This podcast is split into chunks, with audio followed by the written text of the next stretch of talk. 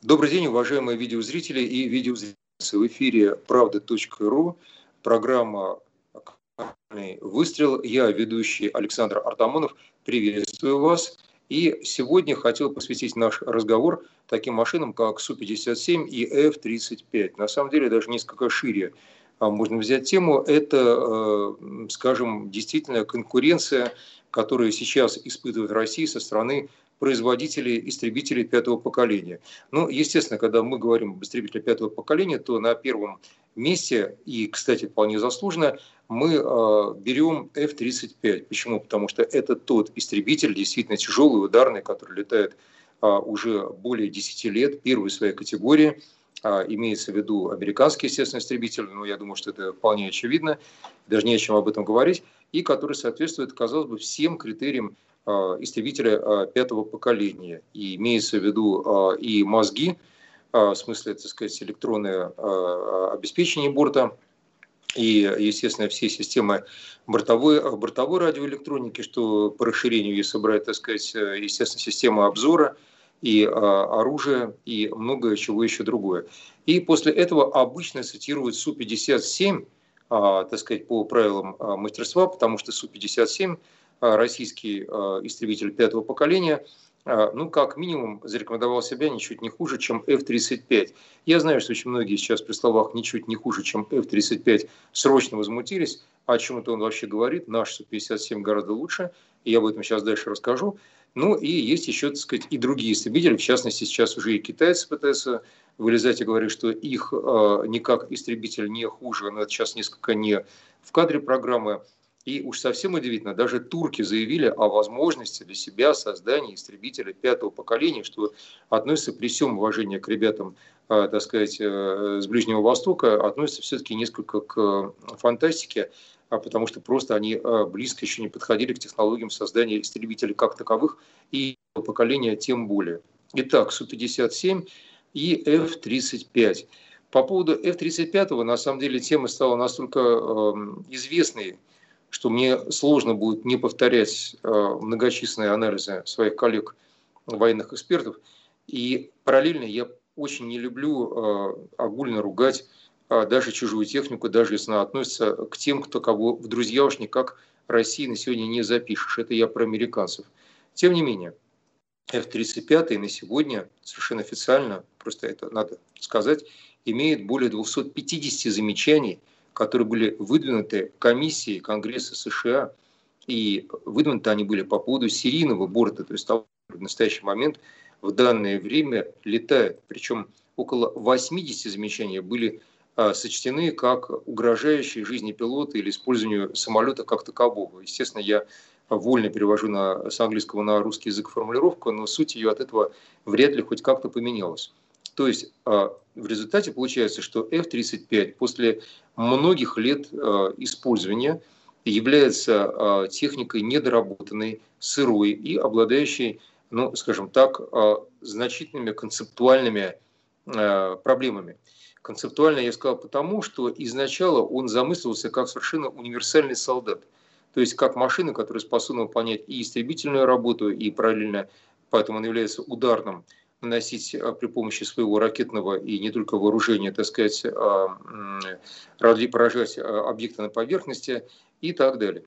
И тем не менее, вот все-таки он никак не соответствует заявленным задачам, хотя бы потому, что крайне, крайне не, ну, скажем так, недоработан, что он а, не в состоянии обеспечивать летную работу без а, бесконечных циклов а, ремонта. То есть на самом деле требуется создание очень большой техоптечки для того, чтобы эта машина нормально летала и нормально выполняла свою так сказать, боевую работу. Ну и кроме того, у него крайне высокая цена. Крайне, крайне, крайне я могу продолжать.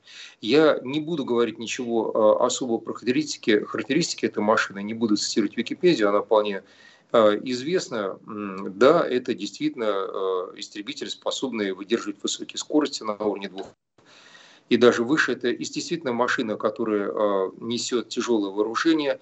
Да, действительно, его бортовой интеллект позволяет очень многое, но обладает некоторыми недоработками.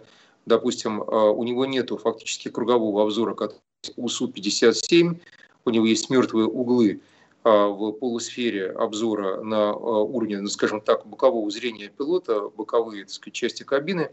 А, и мало того, у него очень много сбоев этой самой хваленной электроники. То есть при подаче команд возможны сбойные ситуации. Есть сбойные ситуации, связанные с использованием оборудования жизнеобеспечения пилота, то есть подача смеси. Э, так сказать, кислородные. Э, есть проблемы э, с катапультой, они были выявлены. Есть другие проблемы. Я могу сказать только одно, что, наверное, и все-таки цена остается главной, непреодолимой проблемой использования этой машины. Потому что, да, конечно, Соединенные Штаты Америки в состоянии максимально раздуть бюджет, так как никто им не указ, и деньги фактически они, ну, не будем говорить производят, но малоотчетно они в своих ресурсах и финансах. Но, тем не менее, даже для армии США это излишне. Это невозможно, если действительно заменить все э, э, машины категории F-16 и так далее на а, новейшие F-35, тем более, что у него очень много отказов. Поэтому получается, что машина это, ну, как минимум, э, неинтересна. Она может служить, наверное, прототипом. И прототипом для более совершенных машин. То есть а, Су-57, а, я хотел рассказать про саму концепцию создания Су-57, когда создавался, конечно, учитывал а, те проблемы, с которыми столкнулся F-35, ну хотя потому, что он позже появился. И, естественно, он способен на многое, включая многие пилотажные фигуры, включая перегрузки, включая знаменитую фигуру Кобра, включая, ну, скажем так, более совершенные, совершенную систему засечения цели на большем расстоянии а, от а, объекта. Так вот, он способен на то, что американцы, когда смоделировали условия ведения боя между Су-57 и F-35, пришли к выводу, что Су-57 уничтожает F-35 до того, как F-35 умудряется его даже заметить. То есть, ну, вы понимаете, что, о чем это говорит – в принципе, не раз в Конгрессе поднимался вопрос о закрытии программы F-35 как таковой. Мы знаем то, что Турция а, фактически отказалась отсюда э, упоминания мною о возможности создания турецкого истребителя, что сам по себе, конечно, удивительно, но она фактически отказалась от программы F-35. Эти машины поставляются за рубеж а, американцами, но а, очевидно, что она непригодна. И настолько непригодна, что сейчас Пентагон срочно порождает новую концепцию о создании э, самолетов, заточенных под э, боевых самолетов, естественно, под выполнение той или иной задачи. Отдельно, грубо говоря, бомбардировщик, отдельно перехватчик, как наш э, МиГ-высотник, отдельно, ну, скажем так, истребители для возможного, так сказать, боестолкновения и для пуска ракет воздух-воздух. Ну, возможно, американцы и правы в том, что вот таким образом присмотрели, смогли остановиться, все обдумать, взвесить пришли к выводу, что F-35 а, все-таки не та машина, на которой Штаты будут основывать дальнейшую а, стратегию а, применения ВВС. Но, тем не менее, факт остается фактом. На сегодня а, это единственная машина США, которая анонсирована как истребитель пятого поколения. И на сегодня эта машина, естественно, никак а, серийным самолетом не является, в отличие от Су-57. Ну, а, мне в принципе, нечего к этому добавить, за исключением а, того, скажем так, простого факта, что а, китайский истребитель, о котором я упоминал в начале, никак, на мой взгляд, не может считаться истребителем пятого поколения, потому что не обладает а, собственным, собственной силовой установкой действительно уровня пятого поколения, скорее это поколение 4+, плюс, плюс, но будем надеяться, что китайские товарищи Э, сумеет э, создать силовую установку на уровне пятого поколения. Остается только на это надеяться. Наверное, у меня на этом все. Надеюсь, что э, мы с вами снова увидимся в эфирах. Была программа «Контрольный выстрел». Я, ведущий Александр Артамонов, прощаюсь с вами. И не забывайте смотреть правда.ру. До новых встреч. До свидания.